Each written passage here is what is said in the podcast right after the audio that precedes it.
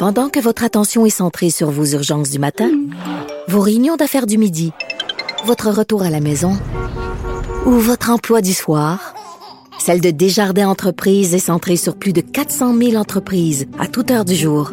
Grâce à notre connaissance des secteurs d'activité et à notre accompagnement spécialisé, nous aidons les entrepreneurs à relever chaque défi pour qu'ils puissent rester centrés sur ce qui compte, le développement de leur entreprise.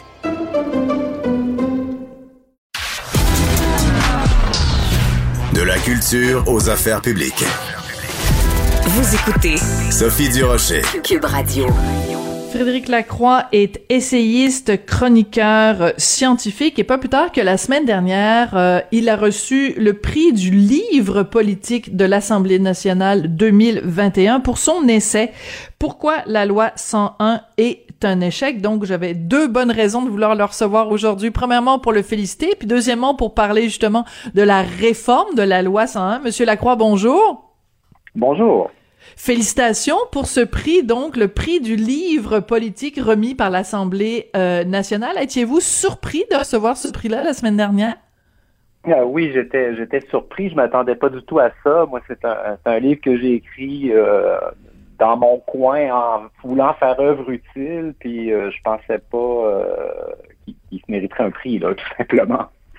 Mais il s'est mérité un prix aussi parce que c'est un livre qui a énormément alimenté la réflexion aussi bien auprès des politiciens que auprès des chroniqueurs, auprès de la population euh, en général, parce que dans ce livre-là, vous faites un constat d'échec de la loi 101. Euh, pourquoi c'est un échec, la loi 101, Monsieur Lacroix? Ben, c'est un échec parce qu'il faut se reporter euh, aux, objectifs que la loi visait. Donc, les objectifs sont dans le livre blanc que, mm-hmm. Camille Lorrain a déposé un, peu avant son projet de loi. Puis l'objectif premier de la loi, c'était de mettre, d'empêcher en fait l'érosion prévue du poids démographique des francophones. Cette érosion-là avait été prévue par les démographes de la commission Gendron en 1973. Donc, on disait, il faut faire quelque chose. Sans ça, ben, les francophones vont euh, être progressivement mis en minorité au Québec.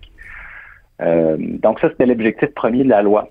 Puis, ben, si on se reporte à aujourd'hui, on assiste, on assiste depuis 15 ans à, un effritement du poids démographique des francophones. Donc, euh, la loi 101 n'a pas n'a pas arrêté ça, mais il faut être il faut être honnête là, et puis il faut dire que la loi 101, en fait, de Camille Lorrain, euh, c'est pas celle qui est en échec. Celle qui est en échec, c'est celle que euh, nous ont euh, pondu tous les jugements des, tribunaux fédéraux qui ont démoli la loi. Donc, l'effet, le, plein effet de la loi 101 originale, on ne sait pas, on le connaît pas parce qu'on n'en a jamais bénéficié. Euh, dès 1979, la loi a été charcutée, donc la, justice est redevenue bilingue au Québec. Euh, donc, le chapitre 3 de la charte a sauté, etc. Puis on a, on a assisté depuis 79 à une série de jugements qui ont qui allaient tous, presque tous dans le même sens, soit euh, de, de, de, de rendre la loi plus faible, de réintroduire le bilinguisme, etc. Ouais. Euh, vous, sur votre compte Twitter, vous avez euh, mis une citation de quelqu'un. Je veux juste euh, la, la retrouver. Pardonnez-moi pendant que j'essaie de, de, la retrouver. Euh, quelqu'un qui a écrit euh, la semaine dernière quand François Legault a présenté la loi 96, donc la, la loi, le projet de loi de Simon Jolin Barrette pour renforcer supposément la loi 101. Bref, quand François Legault a présenté la loi 96, il a avancé que cette loi était excellente puisque certains vont dire qu'elle va trop loin, d'autres qu'elle n'en fait pas assez. Le problème, c'est que personne ne dit qu'elle elle va trop loin. Euh, donc, alors que au, au, moment de l'adoption de la loi, euh, Camille Laurent, même René Lévesque trouvait euh, avait des réticences par rapport à la loi 101. Il avait des malaises. Il trouvait que dans certains domaines, ça allait trop loin. Euh, qu'est-ce qu'il aurait pensé? Je sais que c'est toujours dangereux d'essayer de faire parler les morts, mais qu'est-ce que Camille Laurent ou René Lévesque auraient pensé de la loi 96 Ils auraient été catastrophés, désolés, inquiets? Ah, euh, je ne sais pas, mais euh, ce qu'on sait, c'est que M. Jean Barrette et M. Legault aimeraient bien se voir comme les héritiers de René Lévesque et de Camille Lorrain, euh, mais je pense pas que le projet de loi 96 leur permette de clamer ça. Euh, parce que où est-ce qu'ils ont failli? Quelle, quelle est la plus grosse faille? Parce que quand on revient à l'objectif premier, revenons à ce que vous venez de nous dire là.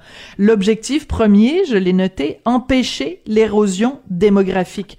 En quoi la loi 96, quelle est sa pire faille pour empêcher justement cette érosion démographique?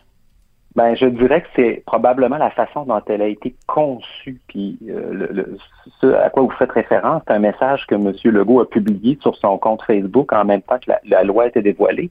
Il disait certains vont dire que ça va trop loin, certains vont dire que ça va pas assez loin. Ça va prouver qu'on est raisonnable. Et monsieur, oui. Donc la conception de la loi, c'est qu'on regarde un peu le jeu politique immédiat, on fait une moyenne, puis on se situe à cette moyenne-là. Mhm. Donc, on se place pas du point de vue de la nécessité historique auquel on fait face. On se hisse pas au-dessus des contingences politiques immédiates. Euh, fait qu'il a voulu faire une loi qui euh, rencontrait un peu la moyenne du jeu politique immédiat. Ça, c'est le premier point. Puis le deuxième point, c'est que c'est une loi qui est conçue d'un point de vue strictement juridique. Ben, c'est un pléonasme d'un point de vue juridique. C'est-à-dire que la langue est considérée d'un point de vue purement juridique. La langue devient un objet juridique. Donc, on dit on va faire euh, des, plein d'articles de loi, on va créer des structures, euh, puis on va sauver le français comme ça. Mais la langue, c'est pas un objet juridique. c'est quoi la langue? C'est quoi la langue, Monsieur La langue, c'est un objet culturel. La langue, c'est la culture. Puis dans le projet de loi 96, la culture est totalement absente. Hmm. Euh, puis si on se replace pour la charte originale en 77, ben l'équipe, le, Camille Lorrain n'était pas juriste, il était psychiatre. Puis l'équipe autour hmm. de Camille Lorrain, c'était Guy Rocher, euh, Fernand Dumont, des sociologues. Euh, hmm. Il y avait aussi l'approche était différente. Ouais. C'était une approche culturelle beaucoup plus. Là, on a, Très intéressant. une approche presque strictement juridique.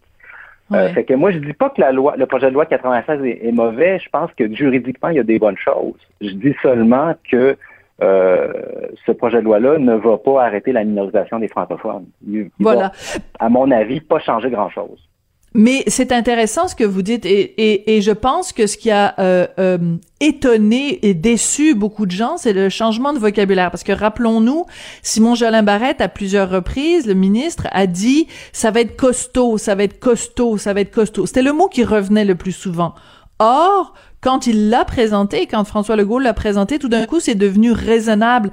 Mais la dernière fois que j'ai vérifié dans un dictionnaire, costaud et raisonnable, c'est presque antinomique, là. C'est euh, ben, pas du tout la même chose, là. Ben, moi, je comprends que M. Legault a probablement écarté tous les éléments costauds du projet de loi. Euh, ce, qui, est remarquable dans le projet de loi, c'est qu'il n'y a aucun élément euh, qui envoie un signal fort à l'effet que le français reviendrait au centre du jeu au Québec, que le français redeviendrait une langue incontournable. Il n'y a aucun élément euh, qui envoie ce signal-là. C'est ce signal-là, ce signal-là psychologique est extrêmement important. Pour la charte, on, mettait en place l'unilinguisme français dans l'affichage. Ça, c'est un signal psychologique très fort à l'effet que là, le français est incontournable. Là, on fait pas ça. Les municipalités bilingues, on leur dit, ben, vous votez une petite motion, puis vous pouvez rester bilingue, même si vous avez 0,1% d'anglophones. C'est ridicule. Euh, les cégeps, ils vont même pas aussi loin que le PLQ. Ils font même pas un gel des places au cégep anglais. Euh, et l'immigration. Monsieur Lacroix, il faut absolument parler de l'immigration parce que quand vous avez dit, euh, je reviens toujours, je reviens à ce que vous nous avez dit, empêcher l'érosion démographique, tout est une question de démographie dans ce dossier-là. Or, euh, ben, les, les, démographes le disent, 2030, les francophones seront minoritaires à Montréal comment peut-on espérer euh, empêcher l'érosion démographique si on fait rentrer 50 000 personnes chaque année et qu'on ne s'assure pas qu'avant de rentrer ici, ils parlent français? Oui, ben, je vous corrige, les, francophones sont déjà minoritaires du point de vue de la langue maternelle à Montréal euh, depuis 2006 et d'un point de vue de la langue d'usage, donc la langue parlée le plus souvent à la maison, ils vont le devenir peut-être en 2022 ou en 2026. Donc, on va voir au prochain recensement. Donc, ça ne sera pas, à mon avis, pas aussi loin qu'en 2030. Ah oui, bon, vous me déprimez encore euh, plus là aujourd'hui. non, mais euh, donc oui, l'immigration est une des variables cruciales. Puis l'immigration n'est pas du tout ciblée dans le projet de loi. On crée un, guichet unique, bon, ce qui est probablement une bonne idée. Mais, euh, c'est administratif là, c'est bureaucratique, c'est une réponse bureaucratique à, à un problème euh, démographique. Oui, c'est ça. Puis la question, c'est comment les francophones qui sont minoritaires pourront-ils prétendre intégrer euh, des, immigrants en tant que minorité. Là? eux-mêmes seront une minorité. Donc, on, a un problème de très grande envergure à Montréal. Euh, puis le niveau d'immigration est excessif, ça c'est clair. On reçoit beaucoup trop d'immigrants. Euh, c'est une des raisons pour lesquelles le français a autant reculé dans les 15 dernières années. Les niveaux d'immigration ont été rehaussés massivement à partir de 2003. Puis là, ben, la CAC va les conserver, va conserver les, niveaux d'immigration du PLQ. Euh, donc, c'est ça. ça. moi, moi, je trouve que c'est triste. Moi, je j'espérais mieux pour mon fils qui a 13 ans que euh, de, de l'élever euh, quand, quand, quand j'ai conçu mon fils il y a 13 ans. Euh, je pensais pas qu'il viendrait euh, au monde dans une province qui quand il va avoir l'âge de la de la majorité il va se retrouver en minorité. Vous comprenez le jeu de mots. Je trouve ça triste monsieur Lacroix. Vous est-ce que ça vous est triste ou ça vous ça vous met en colère? Les deux à la fois moi je, je trouve que il faut agir. C'est quelque chose que je répète depuis quelque temps. Puis, euh, ce projet de loi-là, ça peut être un premier pas intéressant, mais euh, ça, ça, va pas, ça va pas changer la situation. Donc, il faut en avoir conscience, puis il faut exiger plus euh, de M. Legault et de M. Jolin Barrette. Là. On ne peut pas se contenter de, de, ce qu'ils viennent de déposer. Ça, ça c'est pas vrai. Là. Mais en même temps, Monsieur Lacroix, la réalité euh, des chiffres, elle est là. La CAC mène dans les sondages à 40% et plus même euh, des, des, des, intentions de vote, et euh, le Parti libéral qui arrive deuxième est à 20%. Donc même si on prend les trois partis d'opposition, on n'arrive même pas à contrer la CAC. Donc ils ont le vent dans les voiles. puis même s'il y a des, des des, des bémols majeurs qui sont émis face au projet de loi 96, eux, ils peuvent très bien euh, se mettre les mains dans les poches puis euh, siffler, euh, siffler un petit air sans s'en préoccuper. Ben, je suis pas du tout d'accord. Si on se reporte il y a quelques années, le, PLQ de Philippe Couillard se redirigeait vers une réélection facile. Puis ah. l'esprit qui régnait, c'était c'était impossible de perdre. ils avaient des hmm. intentions de vote extrêmement solides. Puis, euh, ben, on connaît le dossier Philippe Couillard. Moi, je pense que la glace sous les patins de la CAQ est très, très mince en réalité. Ça leur prend absolument le vote nationaliste pour prétendre à une réélection majoritaire. Puis là, ce qu'on voit, c'est qu'avec ce projet de loi-là, ils ont réussi à coaliser les fédéralistes avec eux. Mais mm. je pense pas que les nationalistes vont être de leur côté. Donc, on va euh, devoir se quitter là-dessus, euh, Monsieur Lacroix, malheureusement. Mais je retiens en effet l'expression "la glace est mince sous les patins de la CAQ sur la question nationaliste." Frédéric Lacroix, essayiste, chroniqueur scientifique.